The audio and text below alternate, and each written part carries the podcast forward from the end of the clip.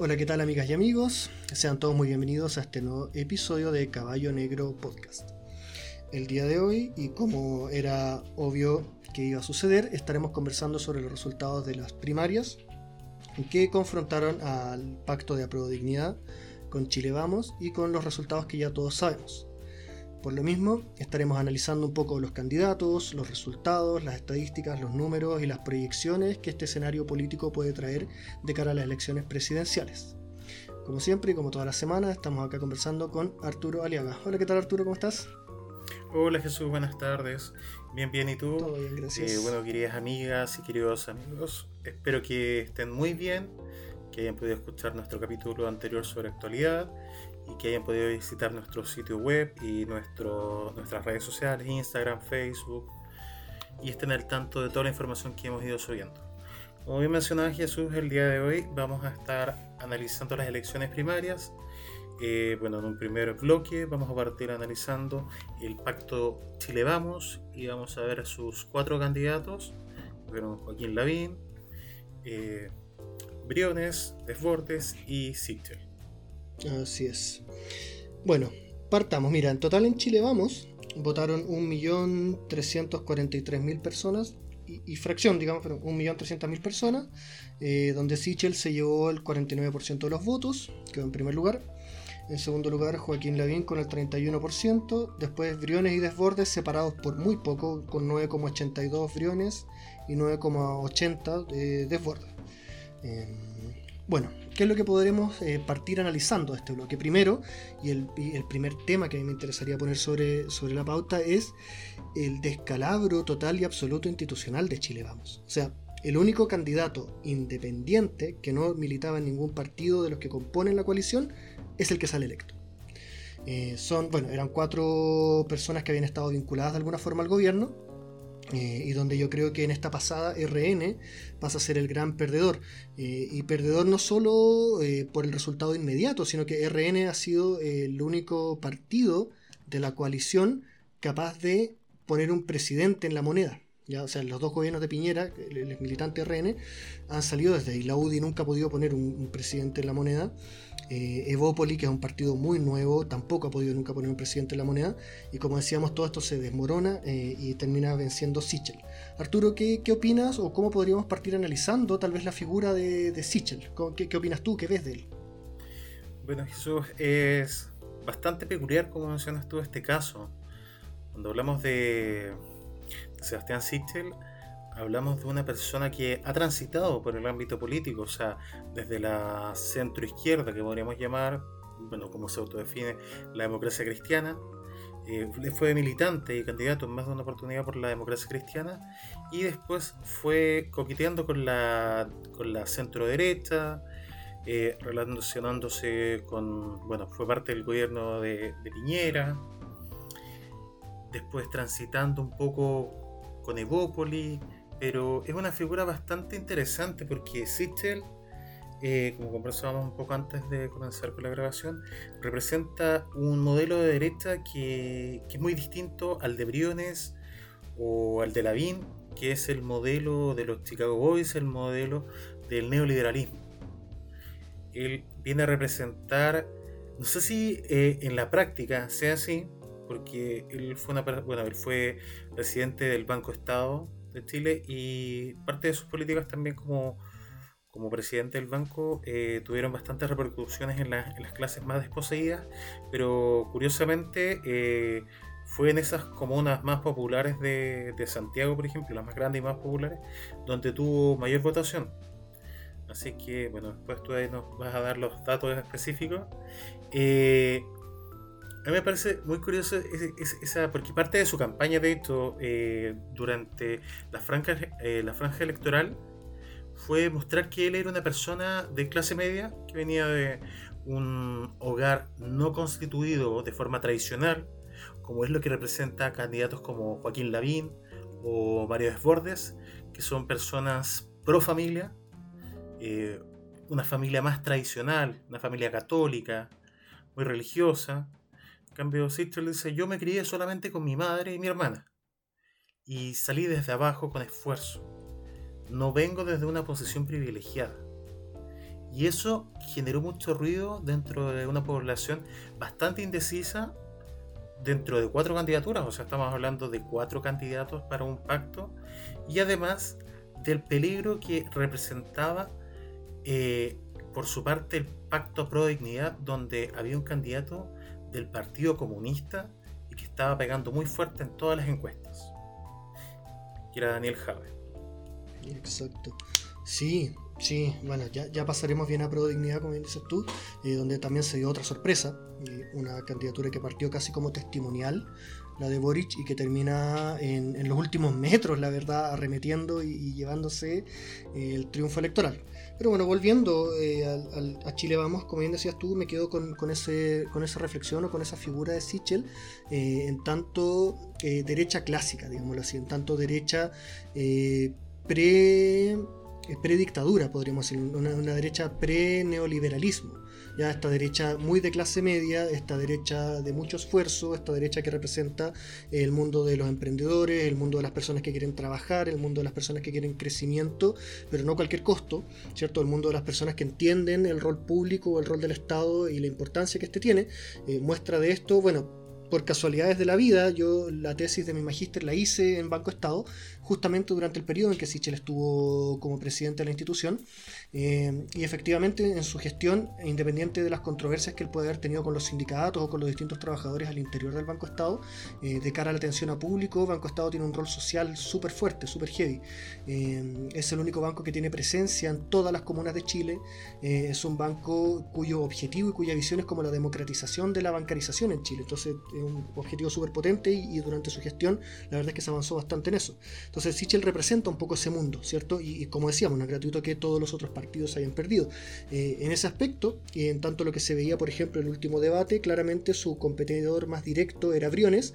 Eh, la trastienda de la política eh, dice que Efectivamente, Briones con Sichel, incluso cuando eran ministros, nunca tuvieron la mayor de las afinidades, de hecho tenían bastantes roces entre ellos, eh, pero, pero como figura, en verdad se peleaban esta, esta figura o este, esta imagen de la derecha más liberal. Eh, no así Lavín, que peleaba con, con, Desbordes, la derecha más tradicional, ¿cierto? UDRN. Eh, y en ese sentido también podríamos pasar un poco a la figura de Joaquín Lavín. Preocupante lo de Lavín, la verdad, no ganan las Condes, Lavín pierde en su reducto histórico, eh, comuna en la que incluso eh, renunció a postular como alcalde pensando en las, primarias presidenciales. Y bueno, Sichel, que también es de, allá, digamos, ha vivido todo su vida en Las Condes, le, arrebata un poco esta comuna que, que, había sido el reducto histórico de Joaquín Lavín, donde siempre ganaba y arrasaba por muchos votos. Eh, también algunos temas interesantes de Sichel, gana en todas las comunas de clase media, ya gana en Maipú, gana en Puente Alto, gana en La Florida, y así. Entonces eh, creo que, que bueno, gana Santiago también, por lo menos su respectivo bloque, digamos, ¿cierto? Eh, gana, en Viña del Mar, eh, gana en Valparaíso. Entonces Sichel al final logró posicionarse, y esto es lo interesante, como una figura, por un lado, descolgada de esta derecha dura más tradicional y una derecha capaz de tender puentes hacia el mundo eh, socialdemócrata, digámoslo así, hacia el mundo independiente, hacia el mundo eh, social cristiano. Sichel viene de la DC, como bien decías tú, fue parte del gobierno de Michelle Bachelet, sin embargo, se desprende rápido, eh, en palabras del mismo, digamos, al ver que la DC empieza a correrse muy hacia la izquierda con el gobierno de la nueva mayoría, que es otro de los fenómenos que luego podremos hablar también de, que es lo que pasa con la democracia cristiana y con el pacto PPD-PSDC, ¿cierto? Eh, pero bueno, eh, Sichel efectivamente se plantea como la figura capaz de tender puentes y lazos hacia el centro, eh, una figura bastante similar a la que plantea Boric, que también lo necesitaremos. las posibilidades de crecer de Sichel hacia la derecha son bastante bajas porque se le mete Cast por la derecha, que, tiene, que representa el voto duro de derecha, esa derecha religiosa, conservadora, militar, etc. Ese 8 o 10%, 8% en las últimas elecciones, pero cierto que anda por ahí, eh, que, efectivamente no se va a mover de ahí y, al que Sichel en verdad no le causa mucha gracia. Sichel recordemos que eh, causa bastantes repulsiones en la derecha o en algunos bloques más duros de la derecha, eh, no solo por su pasado de demócrata cristiano, sino que también por sus declaraciones que dio unos días antes del del término de la campaña, donde hablaba en malos términos de Pinochet, por ejemplo, que eso repercutió súper duro en la derecha más dura. Pero que sin embargo creo yo es una jugada arriesgada pensando el público al que él le está hablando, porque las primarias tú hablas en la interna, ¿cierto? Ya después en la campaña tú hablas al público en general, pero las primarias le tienes que hablar a tu gente, eh, y Sichel apostó por esa gente, por esa derecha trabajadora, por esa gente que incluso no necesariamente es un votante duro de derecha, pero que es una persona que quiere crecimiento, que quiere posibilidad de emprendimiento, que quiere seguridad, ¿te fijas? Eh, y que empieza a sumar adeptos desde ese mundo. Eh, más que desde el mundo tradicional duro de la derecha, que es una derecha que se cae a pedazos, que, lo arrasaron en las, en las elecciones de convención de constituyentes, que la arrasaron en las elecciones de alcaldes, que los arrasaron en la elección de gobernadores, que los han arrasado en todo, eh, porque al parecer, eh, esto luego lo podremos interpretar y conversar, es una derecha que ha perdido total y absoluta sintonía con cualquier cosa que pasa en el país. Se ha perdido cualquier capacidad política de conectar con lo que está sucediendo y de ofrecer respuestas reales a las inquietudes y a las demandas del país. Y, Sichel viene a recoger todo eso que quedó ahí, porque no necesariamente un voto antiderecha es un voto pro izquierda, que es un poco también la lógica inversa a lo que pasa con Jade, ¿cierto? Mucho voto anticomunista que, que luego lo analizaremos bien. Por supuesto sí vamos a detenernos bastante en, el tema de Jado y Boric, que es muy interesante, pero continuando con lo que tú mencionabas, eh, la figura de Sichel, claro, despierta bastantes resquemores en la derecha más conservadora, más clásica, clásica en el sentido de la derecha minochetista, no la derecha que mencionabas tú, que podríamos llamar la, la, derecha inclusive del último gobierno de Jorge Alessandri, o sea, antes de Frei Montalva, que es como el último resabio de la vieja derecha, que representaba a los, los Alessandri, el Partido Republicano, del partido, eh, estos partidos como, como más conservadores que, que iban en cierto, en cierto punto de a la par hasta, hasta más o menos con el Partido Radical, inclusive hasta cierto punto. Eh, una derecha más social, que buscaba, por ejemplo, la alfabetización del pueblo, que buscaba el crecimiento. ¿Y qué es lo que pasa, por ejemplo, paradójicamente en Argentina, con la figura de Perón? Que muchos consideran a Perón una figura de izquierda y otros de una figura de derecha. Porque era un militar también, eh, pero hizo crecer al país en aspectos sociales. Así que. Sí, en, Argentina son todos peronistas. Los de derecha todos peronistas. Hasta, Macri en un momento dijo que era peronista. Pero, por ejemplo, lo que yo veo con Sister es que su pasado demócrata cristiano y el hecho de que esté transando, sea capaz de transar o de dialogar con la centroizquierda o inclusive en su efecto con la izquierda, que en realidad no, eh, izquierda, izquierda no hay. O sea, bueno, la única izquierda la vamos a mencionar al final, que sería Eduardo Ortés y el, y el partido, y su, propio partido comunista sin. Eh, sino que, eh, por ejemplo, un Twitter, vi un Twitter hace poco de Pepa, Hoffman, que es de, diputada de la UDI, y, y ahí le preguntaban, pues, ¿cómo se llama? E, ella hablaba por, por la derrota de Lavín de que se había perdido todo menos la dignidad. Eh, con una imagen de, la vida. Y una persona le decía en Twitter que, bueno, ahora vamos todos con Sister. Y ella dijo, yo voto por candidatos de derecha. Mm, así que obviamente ya estamos pensando que igual es complejo porque Lavín igual sacó un 31%, 32% aprox de, de los votos dentro de, de Chile Vamos. Y es muy probable que un 10% de ahí, o inclusive un poco más, se vaya a Cast. Así que eh, en, en, una posible elección, la derecha va a estar dividida y probablemente no haya segunda vuelta por eso, porque Sichel capaz que solamente saque, no sé, un 30% del 50%, por ejemplo, que generalmente se da en las elecciones, por ejemplo, en su momento cuando fue Lavín contra Lavín contra Lagos o, Piñera ahí contra, bueno, hasta cierto punto con Guillé. Eh, había un, un, paralelo en la sociedad dividida como 50 y 50 en Chile. Ese 50 que se puede lograr que esta no es esta derecha militante, sino que estamos hablando de, esta, de eh, estas personas que son trabajadoras, que son personas que quieren, eh, ¿cómo se llama?, tranquilidad, cierta libertad y que no se quieren meter en el ámbito político y que suelen votar por la derecha por el miedo al fantasma del socialismo, del comunismo, probablemente se vean divididas entre lo que es la figura de Sichel y Cast. Y más que nada, bueno, la derecha, la extrema derecha obviamente va a votar por Cast y ya estamos viendo que muchos votos UDI probablemente se vaya hacia Cast. Así que se viene complicado el panorama. Sí, sí, es verdad. Bueno, Lavín sacó 420.000 votos. Es un bolsón importante que te puede marcar la diferencia, evidentemente, en una elección. Eh, y efectivamente, o sea, de ahí, de ese porcentaje, eh, yo dudo que, una, parte importante vaya a seguir con Sichel. Lo más probable, como dices tú, es que se vayan hacia Cast. Sin embargo, por otro lado, y aquí es donde el escenario se pone bastante interesante, la UDI en estos momentos fueron la segunda mayoría, por así decirlo, en las primarias de su sector, y por tanto tiene importante capacidad de negociación al interior del conglomerado. Entonces la UDI hoy día con este paquete o esta bolsa de 420.000 votantes, con este 31% que obtuvo en las primarias, tiene la capacidad de negociar ministerios, de negociar vocerías, de negociar movimientos y bloques políticos al interior del conglomerado o de un eventual gobierno. Y si es que la UDI no es capaz de movilizar a sus bases, que es algo que el Frente Amplio hizo muy bien, que también lo vamos a analizar después, el Frente Amplio en todas las comunas en que tiene alcaldías, ganó Boric, que, están siendo capaces de traspasar el liderazgo político en fuerza votante.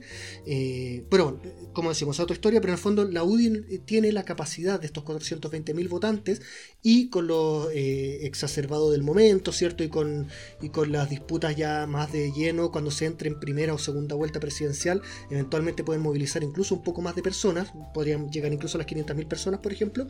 Eh, tiene mucho que negociar al interior del conglomerado. Pero tiene este, este tema y este problema de que muchos de ellos se van a ir con Cast en vez de apoyar a Sichel.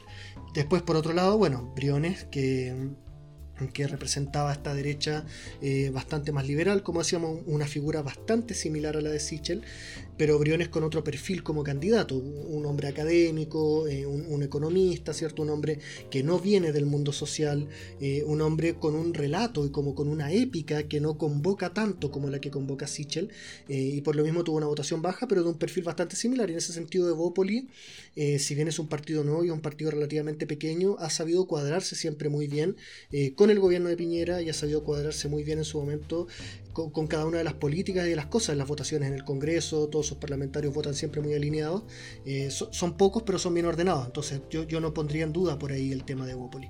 Y finalmente RN, como decíamos, que es el gran perdedor de, esta pasada, que pasó de posicionar dos veces un presidente de Chile en su conglomerado eh, a ser último.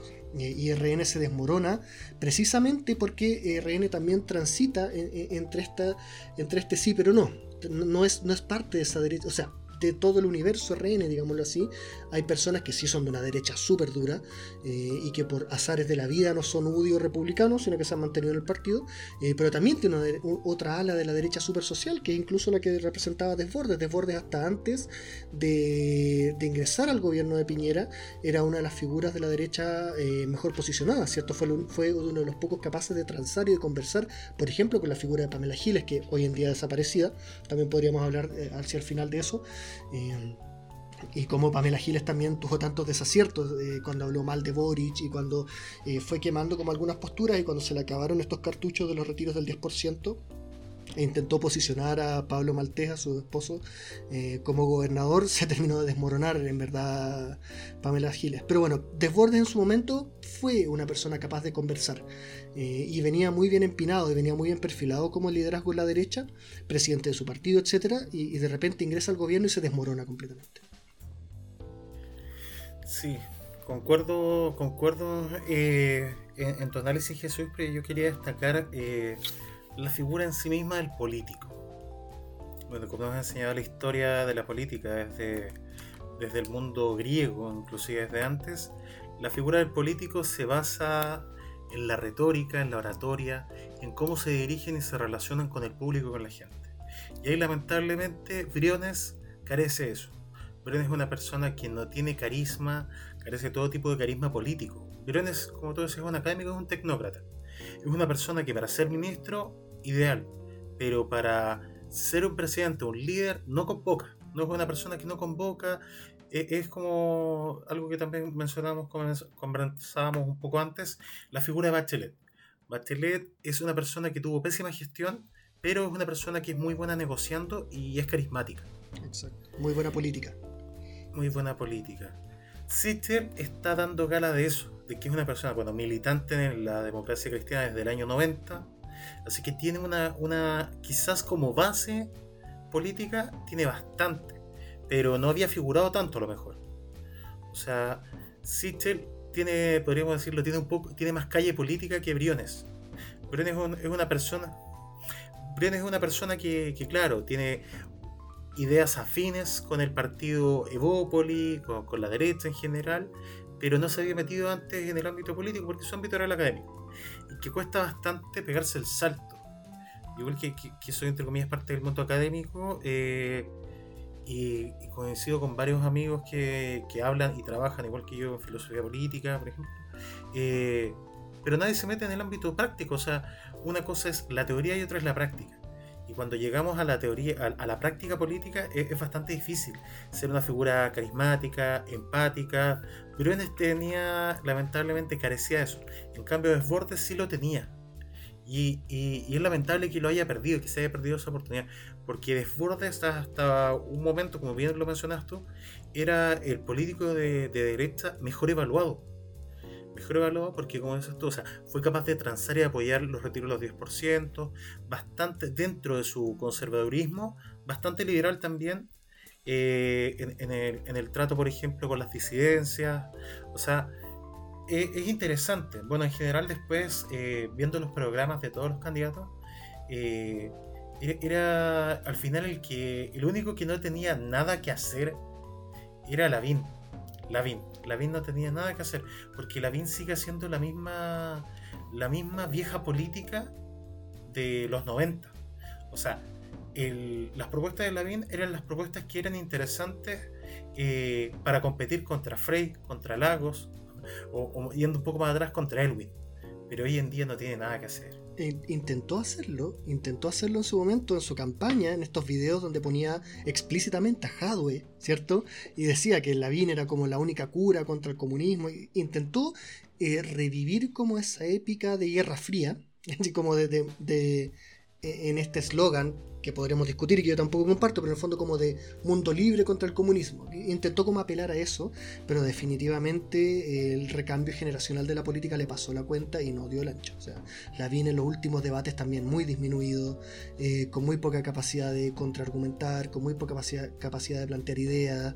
Eh, y bueno, testimonio de esto es que pierde incluso en su propia comuna. Eh, entonces, claro, efectivamente yo creo que Lavín fue ya en su tercer y yo creo hasta altura último intento. Eh, y, a, juicio bien personal, tal vez lo veamos una cuarta vez, eh, no, y bueno, a juicio bien personal, yo creo que fue un error de la UDI eh, bajar a Evelyn Matei por Lavín por secretaría, digamos, sin tener una discusión interna. Bueno, eso, ya es tema de la, de la ficción y algo que en verdad nunca vamos a poder dilucidar de verdad que hubiera pasado.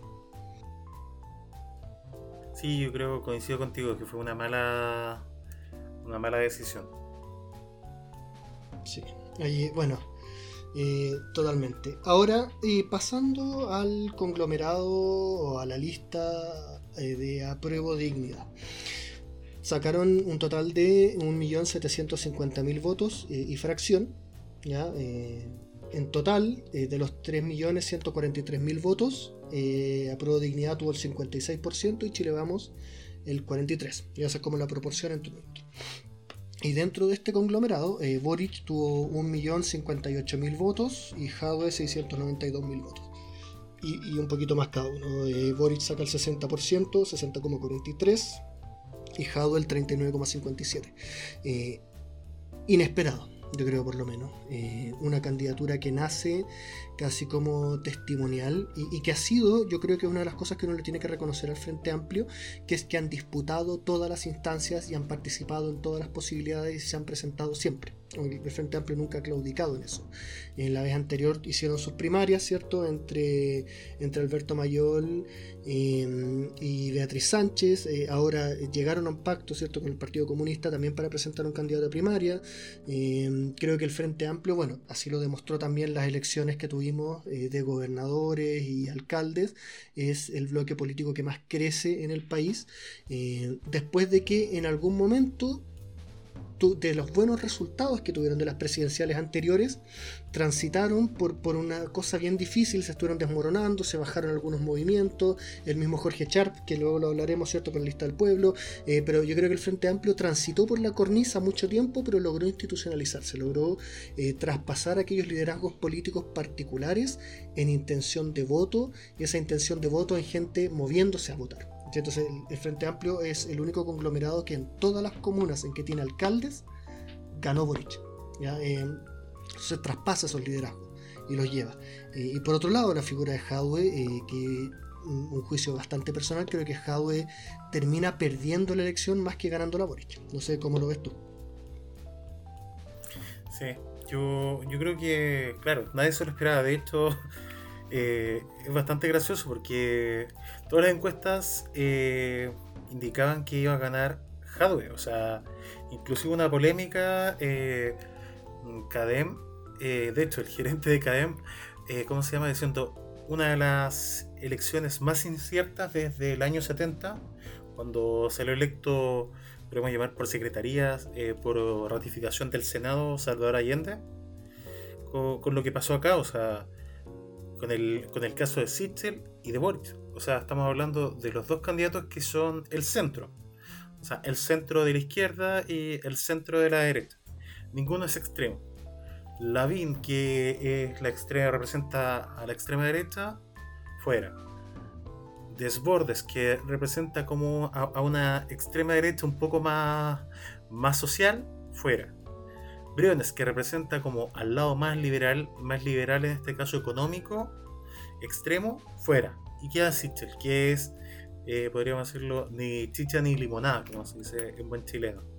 Y lo mismo ocurre con Boric, que no es ni extrema derecha, ni centro-centro, como sería, por ejemplo, eh, hoy en día casi todo el resto de la izquierda, que sería los partidos clásicos como el PS, o como sería el PPD, el Partido Radical, la Democracia Cristiana, que ellos son partidos de centro-izquierda. Boric transita entre ambos puntos. Y lo dejado, yo creo que lo mismo, me remito a la, figura del actor político. Eh, yo creo que Boris supo, jugar mejor el papel porque fue mucho más conciliador, igual que Sittel. Jadwe llegó a un punto en el cual se llegó a, a autocaricaturizar como la figura como la figura del dictador comunista, donde no supo reaccionar de buena forma en los debates políticos, reaccionó mal frente a periodistas y más eh, contra periodistas mujeres por sobre todo, contra Mónica Pérez, contra Mónica Rincón. O sea, eso lo dejó mal posicionado porque vuelve a mostrar también este viejo estigma sobre el Partido Comunista que es machista, porque el Partido Comunista tiene un historial de machismo grandísimo son las figuras masculinas las que imperan ahí. O sea, las figuras femeninas no son potenciadas. O sea, ¿por qué no se potenció, por ejemplo, a Camila Vallejo? ¿Por qué no se potenció a Carol Cariola? Que son diputadas hace bastantes años, que tienen una trayectoria estudiantil y que podrían haber eh, competido de igual a igual a lo mejor contra Boric. Porque fueron también, Camila Vallejo fue presidenta de la FED, igual que, que Boric, o sea, eh, no sé, yo creo que eh, lamentablemente también se hizo una campaña del terror en su contra, como decíamos, con, como lo mencionas tú con el caso de Lavín, el mito del dictador comunista y que Jadwe infortunadamente les dio más, les tiró más leña al fuego para que la gente tuviera así como el miedo, oh, imagínate si sale presidente, ¿qué va a hacer? ¿Va a reprimir a los medios de comunicación? ¿Va a ser como Maduro? ¿Va a ser como... Y, coincide también con las protestas que hubo en Cuba, justamente el día lunes 12, la misma semana de, de las primarias, así que fue una efervescencia social que terminó eclosionando en, esta derrota. Porque todo fue en contra de, de O sea, todo lo que. Es, lo mismo que pasó con Desbordes, que en un momento parecía que iba como caballito de carrera en primer lugar y empezó a bajar. El tema es que los lo Desbordes empezó a, a, ser patente mucho antes. Como, lo tú me lo habías mencionado antes, con, el, tema de cuando fue eh, eh, llamado a ser parte del gobierno a la fuerza y quiero que igual tú profundices un poco más en ese punto, por favor, Jesús. Sí, sí, yo creo que en el caso de Desbordes la verdad es que fue una jugada política, sinceramente, yo lo veo más desde ahí. Eh, a ver, el segundo, famoso segundo piso de la moneda, ¿cierto? que tiene que ver un poco y que es una interrogante enorme que se abre ahora con estos dos liderazgos tan jóvenes, que es quién va a tener la espalda política para liderar esto. ¿Cachai? Que, es lo que siempre se dice, por ejemplo, de la roulette, en el caso de Piñera y, el peso que ha tenido la ruleta como el hombre que mueve los hilos, como el hombre que arma los equipos, como el hombre que, designa a los, gallos, a los gallos de peso para cada ministerio, etcétera, etcétera. Eh, y en ese caso yo creo que el llamado a desborde fue simplemente un correctivo y, fue una forma de ponerle un bozal, eh, porque desbordes en ese sentido, dentro de todas sus características, hay que admitir o hay que darle el, el beneficio de que es una persona que en verdad es bastante leal con los suyos. Entonces, estaba haciendo mucho ruido y, él no tenía miedo en, decir lo que pensaba hasta que lo llamaron a ser parte del gobierno y Desbordes desaparece, lo borraron. Estuvo un tiempo y después fue cambiado, ¿cierto?, de, ministerio. Y eso fue en verdad una jugarreta, creo, como para desinflarlo. Eh, ahora también lo que decías tú respecto al Partido Comunista eh, y respecto a Daniel Jadwe. Daniel Jadwe venía siendo la principal figura política, y esto es súper interesante, junto con Joaquín Lavín eh, y junto con Pamela Giles. Eran los tres que aparecían constantemente en todas las encuestas, en intención de voto, en mención espontánea, en, en expectativa, etcétera, etcétera, etcétera. Eh, Pamela Giles yo creo que se borra sola producto de su torpeza, ella nunca fue capaz de salir y de romper la lógica de la farándula, eh, y, se termina de quemar cuando intenta meter a la fuerza a Pablo Maltés, eh, y hoy en día de Pamela Giles no se sabe nada. y después por otro lado, claro, la ya lo analizamos y Jaude también termina cayendo, siendo que era la figura más fuerte políticamente hablando. Eh, que en ese aspecto yo creo que Hadwe eh, se disparó mucho en los pies.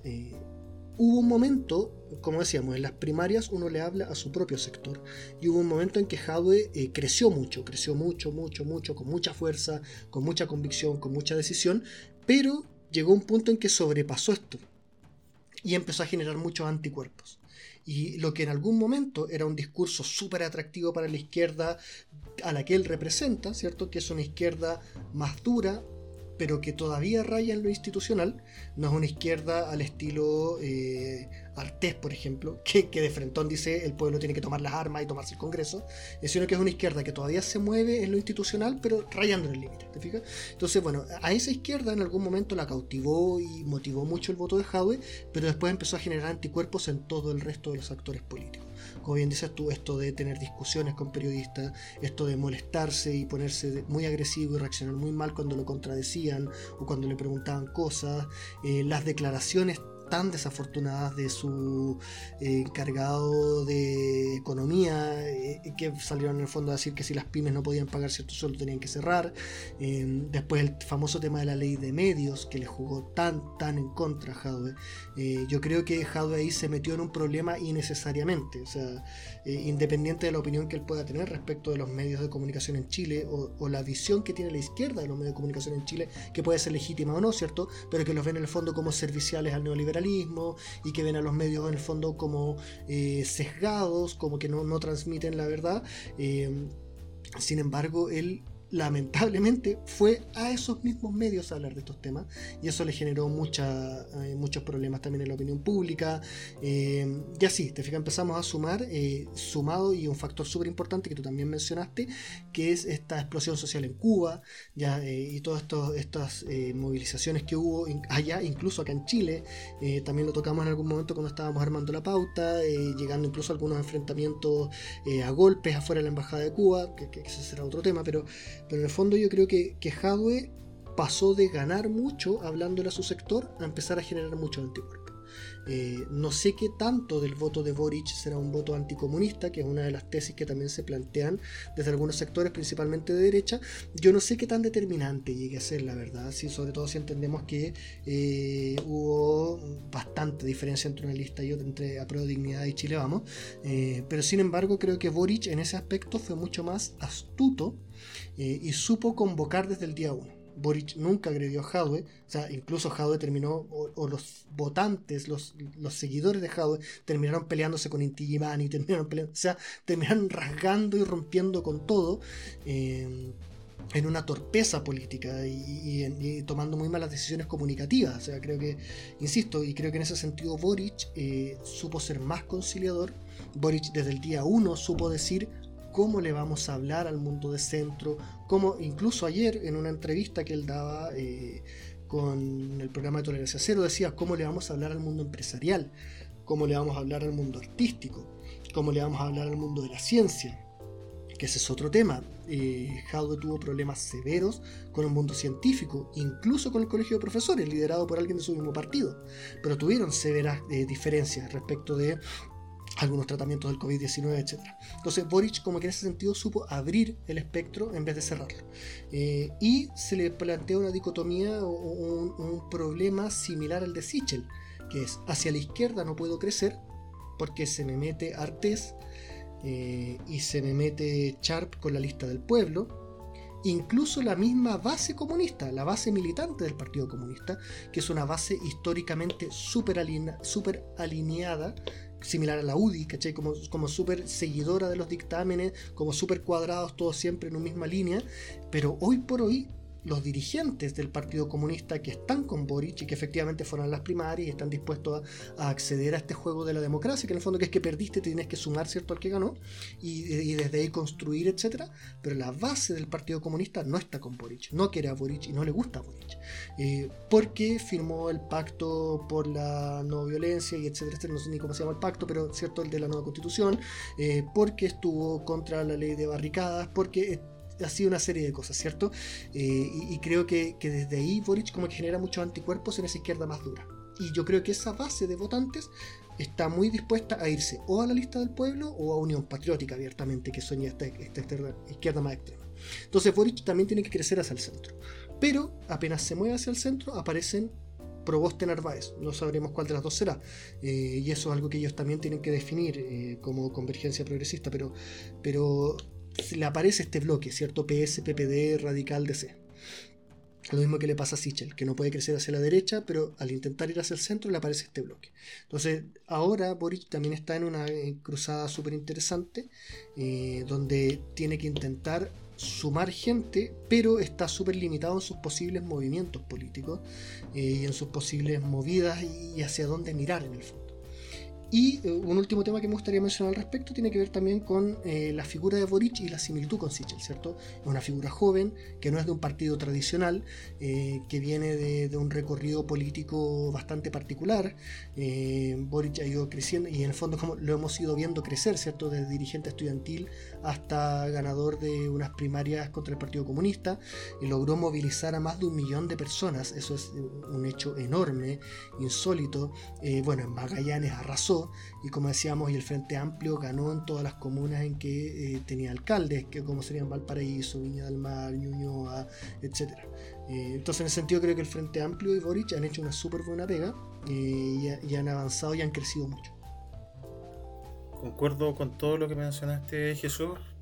Yo creo que, bueno, fueron bastante acertados los comentarios de Jadwe, lamentablemente, eso sí, hay cosas que en su mismo programa no quedan claros. El tema de la ley de medios en sí era, y que aparecía yo, leí la glosa del programa y, y vi también su respuesta después del rato de que, fue interpelado por Mónica Pérez en el debate. Eh, y claro, lo que él decía era una propuesta de crear una entidad estatal similar al, al Consejo Nacional de Televisión que, esté supervisando en este caso eh, a los medios de comunicación, pero no solamente eh, desde, por ejemplo, las denuncias, porque decía, pero el Consejo Nacional de Televisión es parte del Estado, pero desde el punto de vista, como debe ser, eh, de Hadwe, quizás de, la ala más comunista que representa, de, de, una izquierda más, no extrema, porque yo considero, yo soy súper sincero, o sea, teniendo Artés como izquierda, izquierda, entre comillas, como ya una izquierda tradicional, clásica, que quiere justamente tomarse con las armas, una izquierda soviética, podríamos llamarlo, y tenemos a una izquierda que sería este, este Partido Comunista tradicional chileno, que en realidad sería como el Partido Comunista chileno es como un partido socialista. Y el Partido Socialista es como una socialdemocracia, y es como así, como que todo está corrido como un espacio más hacia la derecha. Y, pero igual viene este control de esta supervisión de los medios de comunicación porque los ven eh, controlados por el empresariado. Yo creo que ese es el gran miedo, porque consideran que eh, yo creo que el, el, miedo más grande dejado es que si llegaba a ser presidente, que se le hiciera una campaña del terror eh, por los medios de comunicación. Y de ahí viene esta idea de supervisar, no sé si llegar al punto de control, porque tampoco sé hasta qué punto se, iba, se lo iban a permitir, ni hasta qué punto también se iba a quemar solo de que se quemó solo con, sus declaraciones y que se quemó también con, los asesores, lo hizo. Lamentablemente el caso de, las pymes es lo que... Estos, estos fueron los dos casos que quedaron más resonando en el inconsciente colectivo. Hadwe quiere controlar los medios de comunicación, Hadwe quiere cerrar las pymes la gente no hizo mayor análisis y se quedó con eso. Si tú le preguntas, por ejemplo, le pregunto a mis papás, tú le preguntas a tus papás, le preguntamos al tío, al vecino, al primo, todo, ¿qué, qué recuerdan de Jadwe? Jadwe quiere controlar los medios y Jadwe quiere, quiere también, ¿cómo se llama? Eh, quiere cerrar las pymes. No era lo que él quería hacer, pero ya fue. Ya fue esta situación. Ahora tenemos que centrarnos qué pasa con los candidatos. Tenemos a Sichel y tenemos a Boric. Tenemos dos candidatos en el centro pero también se, presentan hasta el momento cuatro otras candidaturas. Cast, eh, Eduardo Ortiz, como tú decías, Pia Narváez, o. No, no, perdón, no era Pia, disculpa, Paulo Narváez. Pia Narváez es una compañera mía del colegio, saludo. no, y, eh, dicho, sea de paso, nadie sabe de Narváez. No aparece en ninguna encuesta, nadie la conoce. Lo único que se sabe es que, la, que Michelle Bachelet la ungió como la elegida para continuar su legado. De ahí en adelante no tiene ni un peso político. Yana Proboste, que es la figura de la, de la centro izquierda que tiene más peso, pero que también eh, sería quemarse, yo creo, eh, dejar la presidencia del Senado en este momento.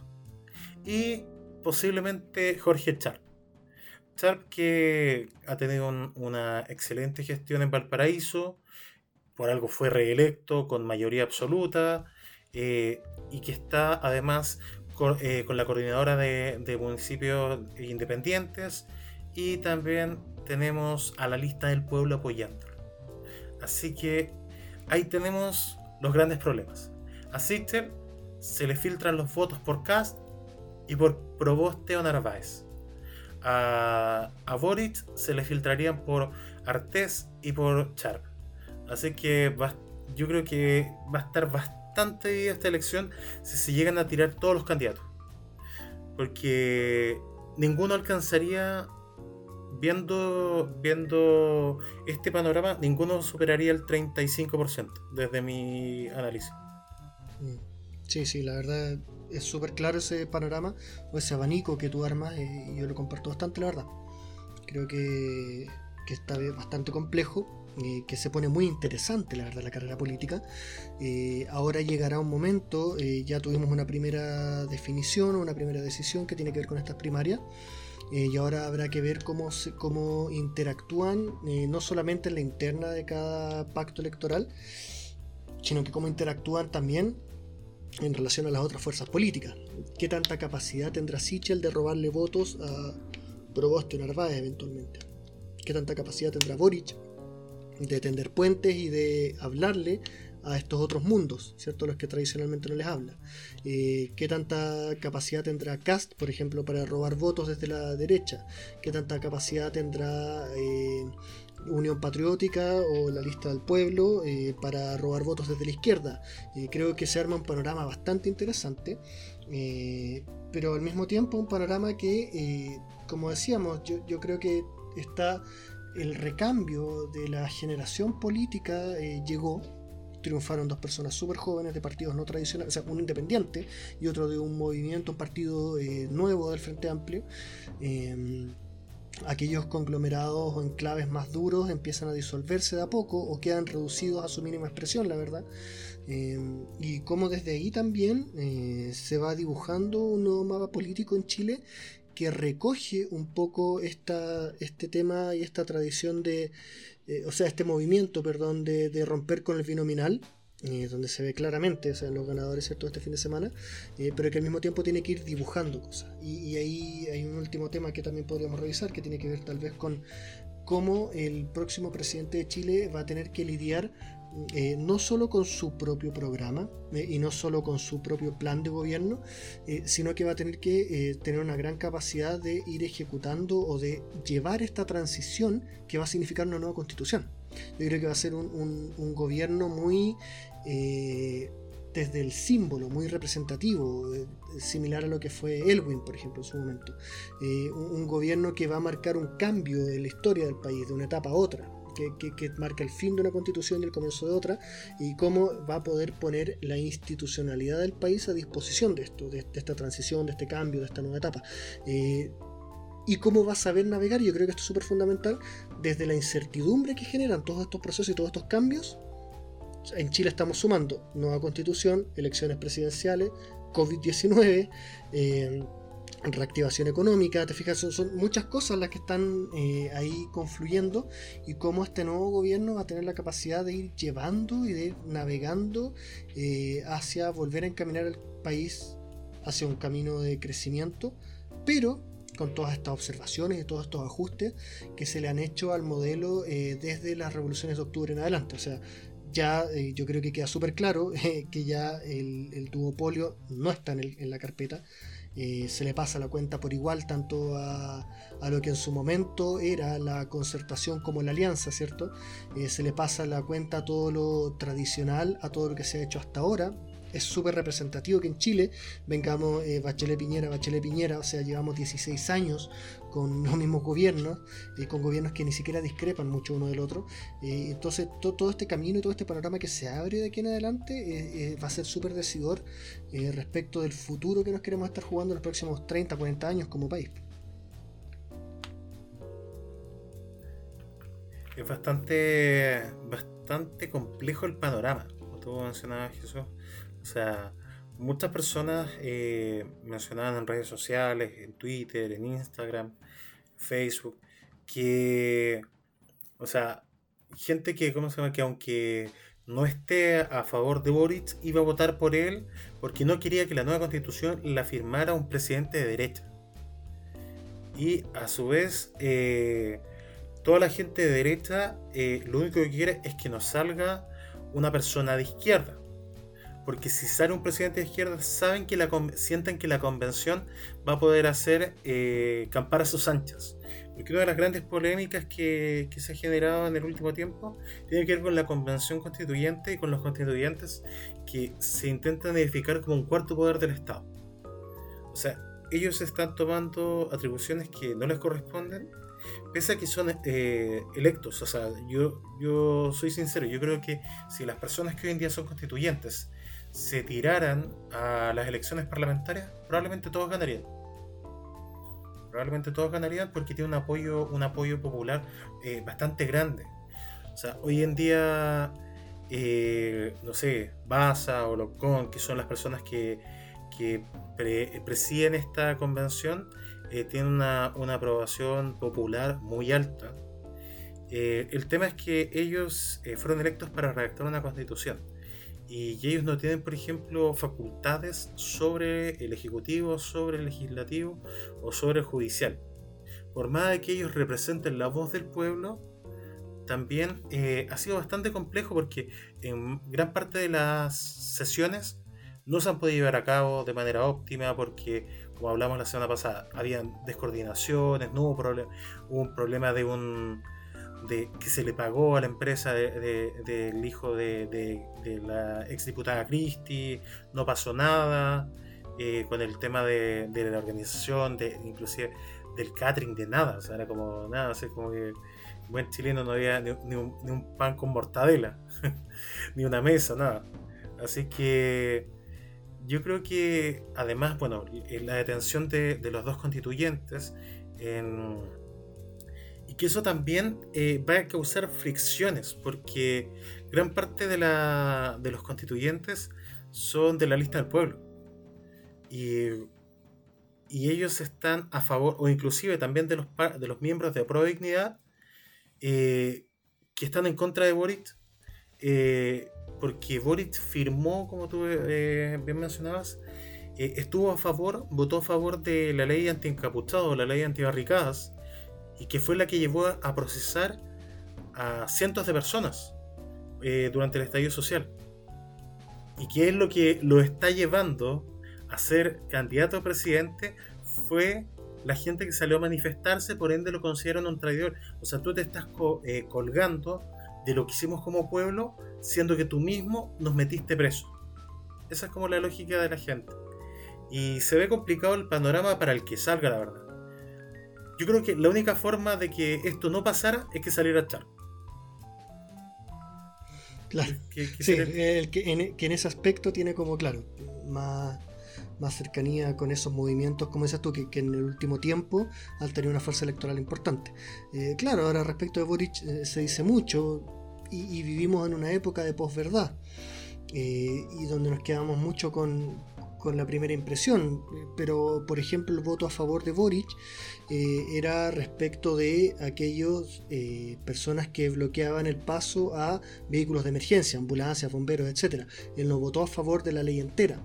Eh, sin embargo, lo que queda en el titular, ¿cierto? Lo que queda en el eslogan es que Boric votó a favor de la ley que encarcelaba encapuchados, etc. entonces, claro, se, combina y se mezcla con muchos otros factores que, que complejizan un poco la ecuación. Y claro, yo creo que a la convención constitucional habrá que volver eh, pronto, por supuesto, porque eh, es algo que está pasando y que está definiendo el futuro de nuestro país. Em, sin embargo, hoy día queríamos hacer un poco como este ejercicio de, analizar las elecciones, de analizar las primarias, de abrir un poco el panorama para lo que se viene eh, respecto de, de elecciones presidenciales. Ya podremos volver, como decíamos, a retomar la lo que serán las elecciones de, o sea, perdón, no las elecciones, sino que el desarrollo del día a día de, la, de los constituyentes y del trabajo que ellos están haciendo, eh, el ruido que pueden generar o no. Yo creo que en ese aspecto efectivamente, lo decíamos también la semana pasada, va a ser por lo menos un mes, mes y medio, si es que no es más tiempo, en que van a tener que tomar definiciones, eh, darse atribuciones, un poco como rayar la cancha entre ellos mismos. Eh, sin embargo, por otro lado, la imagen o la sensación que queda para la voz pública es que llevan dos semanas de trabajo y no ha pasado nada. Entonces hay también ahí polémicas y cosas que podemos ir analizando. Eh, las amenazas también que recibe Lisa Loncón, eh, las polémicas que han habido al interior de, con los distintos representantes de distintos movimientos políticos. Creo que, está pasando mucho ahí. Eh, sin embargo, podríamos dejar yo creo el capítulo de hoy hasta acá. fue un buen análisis que hicimos respecto de, de las elecciones, de las primarias respecto de los panoramas que se prospectan un poco más adelante y bueno, tendremos que seguir bien de cerca cómo se va desarrollando este tema. Arturo, ¿te gustaría eh, eh, sumar algo más, comentar algo más hacia el final de este capítulo? Sí, para ir cerrando más que nada, eh, yo creo que el panorama político en Chile se, ve bastante movido en comparación a los últimos 30 años y eso me parece bastante interesante porque realmente no se sabe quién va a ganar. O sea, no es el duopolio, no es el binominal, y eso me parece interesante. De los candidatos que hay hasta el momento, eh, ninguno es mi, es mi, preferido, ninguno creo que me representa. Eh, creo que voy a esperar a que se oficialicen las candidaturas y ver los programas. Me siento que lo bueno que ha dejado este nuevo, e, e, este proceso de elecciones primarias es que yo creo que después de 30 años recién vemos una propuesta en papel, no una promesa al voleo. Y eso me ha parecido bastante bueno, porque todos los candidatos han tenido que sumarse a esta nueva lógica en la cual yo presento mi proyecto de gobierno, esto es lo que yo quiero hacer ya no es simplemente un listado de cosas que yo menciono en un discurso y que después no hay ningún registro más allá que una, foto o una grabación y si te he visto no me acuerdo. Yo creo que eso es bueno. Hay un cambio en la política chilena que lleva a un desarrollo y que es, y que es innegable que se debe a los movimientos sociales de los últimos tres años. Y eso me parece eh, buenísimo. No es un avance total, pero sabemos que este tipo de cambios son bastante paulatinos, progresivos, y que espero que de aquí a los próximos 10 o 15 años se puedan solucionar, aunque sea eh, los tres pilares solidarios, que es lo, yo creo que es lo esencial para que un país pueda desarrollarse de la mejor manera. Por supuesto, sí, ahí yo, yo estoy bastante de acuerdo. Creo que es súper sano para una sociedad ir superando esta lógica o esta dinámica de guerra fría, ¿cierto? De, de capitalismo contra comunismo. Creo que, que, eso ya está totalmente obsoleto en el mundo moderno. Eh, creo que por supuesto eh, hay que... Y el llamado principal, la verdad, es, es como en el fondo a votar informado, a, a participar, a a ser plenamente consciente de, las propuestas que se hacen, como bien dices tú, y yo creo que es un ejercicio súper sano también esto de instaurar las primarias, donde hay que debatir ideas, donde hay que plantear propuestas, eh, y sobre todo ir viendo los programas de gobierno de cada uno, eh, cómo se dilucida este tema. Yo tampoco tengo eh, al día de hoy una decisión tomada. Y por supuesto habrá que ir viendo cómo se va desarrollando esto. Quedan muchos debates por delante, quedan muchos actores que tienen que aparecer en la escena. Eh, pero por supuesto lo importante es, es, es, conversar, es debatir al respecto, es cuestionarse las ideas, es analizar, es mirar, es observar eh, y tomar siempre decisiones responsables, yo creo, y pensando en, en el bien común del país. Al final, eh, muchas veces en la política se tiende a caer un poco en esta radicalización y que se comprende. Eh, pero bueno, al final yo creo que se trata de, de, del bien común eh, y la diferencia es eh, una cosa de perspectivas. Entonces, bueno, en la medida en que podamos ir avanzando en diálogo y en institucionalidad y, con responsabilidad cívica, eh, siempre va a ir resultando las mejores cosas. Muchas gracias a todas y a todos por habernos escuchado. Les recuerdo que nos sigan en nuestras redes sociales, eh, Instagram, LinkedIn y Facebook como Caballo Negro Chile. Eh, próximamente eh, nuestro canal de YouTube también. Y bueno, estamos escuchándolos, eh, estamos interactuando con ustedes. Escríbanos cualquier cosa, si están de acuerdo, si no están de acuerdo con lo que dijimos. Eh, y bueno, nos estamos encontrando en una próxima edición. Arturo, un abrazo y te dejo también ahí para que hagas tus palabras al cierre. Sí, muchas gracias amigas y amigos. Les deseo una excelente semana. Espero que estén muy bien y como decía Jesús, síganos en nuestras redes sociales. Estén atentas y atentos a todos nuestros nuevos posteos, imágenes, videos que van a ir subiéndose. Y además a nuestro canal de YouTube que se viene con muchas cosas nuevas. Eh, yo me despido y nos vemos hasta la próxima.